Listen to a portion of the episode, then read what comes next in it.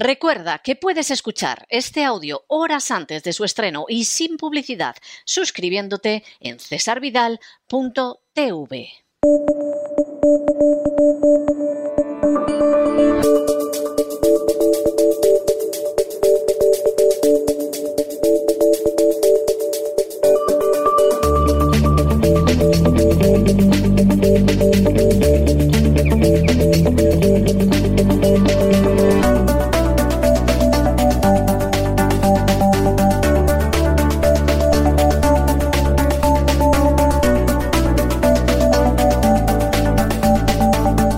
Despegamos con Lorenzo Ramírez.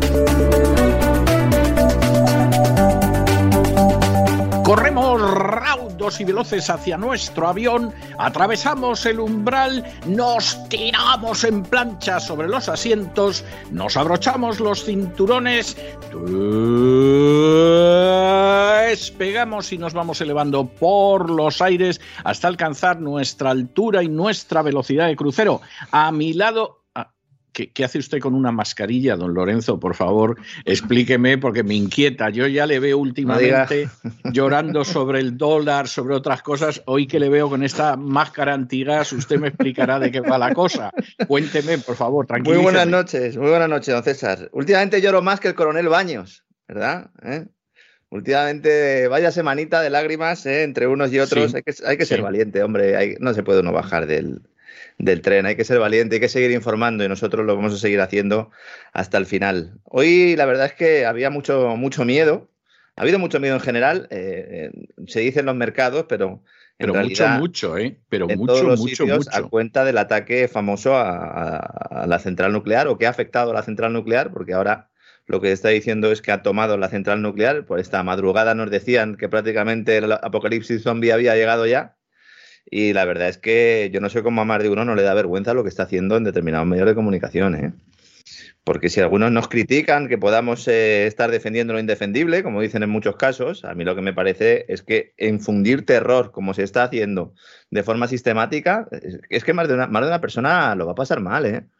No, hay gente, gente hay gente que ya lo está pasando muy mal porque efectivamente están en aterrorizar. Pero bueno, llevan aterrorizando a la gente dos años, ¿eh? O sea, yo claro. no sé. Yo no sé cómo, cómo, la gente no se ha percatado de que llevan dos años y esto no se le acabóse, esto es el continuose del empezóse. ¿no? Precisamente vamos a hablar de eso mañana en el gran reseteo. Vamos a, a, a contar lo que esconde Ucrania realmente como país eh, y no tanto desde el punto de vista histórico, porque eso ya lo hemos hecho en otros programas, pero sí desde el punto de vista de ese gran reseteo y de ese nuevo orden o de esa nueva era, como dice el New York Times. Mañana vamos a hablar de, de un poco de también de cómo lo están enfocando esto los grandes medios.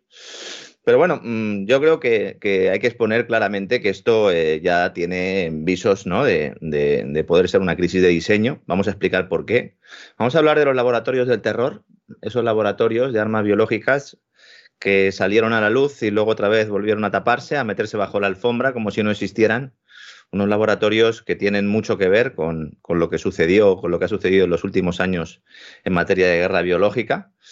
Materia covidiana, pues no lo sabemos. Proyecto de Fuse, ya nuestros suscriptores saben lo que es el proyecto de Fuse. Bueno, y muchos otros, porque después algún otro periodista también eh, le dio voz, no con el nombre de la voz, ¿no? sino con un nuevo horizonte. ¿no?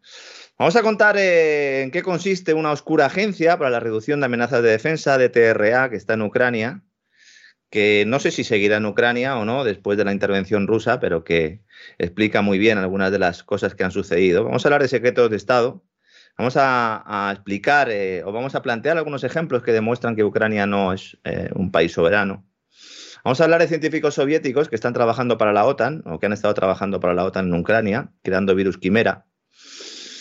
Vamos a hablar también de los negocios de los Biden en Ucrania eh, y en relación sobre todo, más que por el dinero que se llevaron, que es importante indudablemente, pero por cómo se impulsó eh, la censura global a raíz precisamente de que el New York Post empezara a contar lo que pasaba con Hunter Biden, no tanto en sus aspectos sexuales, el hombre es un depravado, como han demostrado las imágenes que había en su famoso laptop, en su famoso ordenador, sino eh, en su implicación no ya en empresas energéticas ucranianas, que también, sino en el lavado de dinero internacional.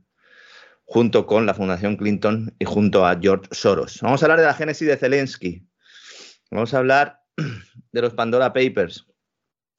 Vamos a hablar de los recursos que tiene Ucrania y la conexión que tiene con la antigua Yugoslavia desde un punto de vista de materias primas. Y como lo prometido es deuda, también vamos a explicar pues cómo influye esto en ese reseteo, en ese gran reseteo, en este caso energético y monetario, que yo creo que ahora ya sí que podemos decir sin ninguna duda que ha comenzado. Después, no ya de la invasión rusa, que también, o de la intervención rusa, sino por las sanciones posteriores que se han producido. Yo no sé hasta qué punto Putin eh, ha sido una víctima de su propia, de su propia política, eh, porque ahora mismo es un apestado mundial, como lo fueron otros muchos que eran aliados y luego dejaron de serlo. Pero está claro mm, que el movimiento que ha, que ha, tomado tenía una respuesta preparada desde hace mucho tiempo. Mm. Unas élites que llevan impulsando la guerra, eh, insisto, desde hace meses, que aquí hemos dicho que pensábamos que Putin no daría ese paso porque pensábamos, y yo sigo pensando que era un error que lo hiciera, Ahora, la geopolítica eh, es como es, nosotros no podemos estar en la cabeza de nadie, pero indudablemente vamos a exponer mañana muchas cosas que van a ayudar a la gente a comprender no ya solo lo que está pasando, sino lo que va a ocurrir en el futuro, o por lo menos los planes que tienen los malos para ese futuro de recesión y de depresión económica en el que parece que nos quieren meter, don César. Y que tendrá la culpa Rusia, obviamente. Claro, claro, sí, sí. o sea, no, cabe la menor duda de que. De hecho, en los libros de texto del, próximo año ya, en el próximo curso escolar, se analizará la hiperinflación mundial y la recesión económica causada por la intervención de Rusia en Ucrania. Con un par lo veremos, lo estamos viendo ya, se está configurando el relato. ¿Me lo dice usted en serio? Completamente en serio. Dios nos ampare completamente en serio. Ahora mismo eh, hay un consenso global de pensamiento como yo no había visto en ninguna otra circunstancia ni elemento. Es que ni en el cambio, ni en, el tema del cambio climático. Y ahora todo el mundo considera que la recesión y que la hiperinflación es culpa de la invasión rusa o de la intervención rusa de Ucrania. Bueno, yo no sé si llamarla invasión, la guerra, porque si fuera una invasión habrían acabado ya, ¿no? ¿O quién está ahí dentro? Porque si no está la OTAN, ¿quién está ahí luchando con los ucranianos? Hay Black Ops, hay operaciones especiales. Hay eh, mercenarios, hay mercenarios y, además algunos los han capturado. Y, por cierto, ya ha habido un aviso del ejército ruso de que al ser mercenarios no están protegidos por las leyes de guerra, son delincuentes y son capaces de llevárselos a Rusia y juzgarlos y condenarlos a cadena perpetua, porque les han dicho, ustedes piénsenselo antes de venir, porque no se les va a aplicar la legislación de guerra. Harían un Guantánamo, harían ahí un Guantánamo, ¿no? Pues es que no creo que hagan un Guantánamo, pero si hicieran un Guantánamo, seguro que se armaría la de San Quintín como si fuera el primer Guantánamo que existe. Estoy convencido. estoy convencido, no tengo, no tengo la menor duda, ni la menor duda. Bueno, espero que mañana nuestros suscriptores estén atentos. Como no se van a aburrir. Mañana, al programa no se van a aburrir, desde luego. Vamos a seguir, vamos a seguir dando. No se van a aburrir. Vamos a seguir dando información ¿eh? mientras nos dejen y cuando ya no nos dejen, pues entonces ya será solo gracias a nuestros suscriptores que seguiremos informando. Estamos en una época de persecución, de censura, como no ha habido otra en la historia, porque las medidas y las formas que tienen ahora de censurar pues eh, han ido de la mano de, ese desarrollo tecnológico y evidentemente ahora contar un botón puede desconectar a todo el mundo.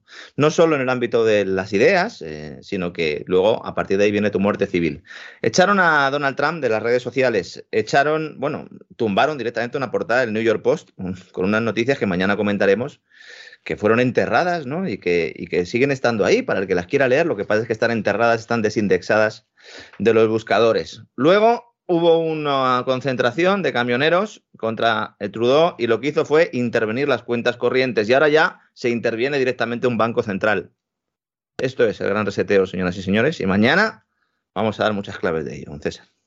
No me cabe la menor duda. En fin, el programa de mañana, como usted dice, es de esos de programa para los muy cafeteros. Sí, yo ya es que tomo café turco directamente, ya que no he encontrado uno más fuerte y ya, pues no sé, no he vuelto a fumar, pero puedo hacer como el, el protagonista de Aterriza como puedas, ¿no? Y al final eh, tener que volver a snifar pegamento. Entonces...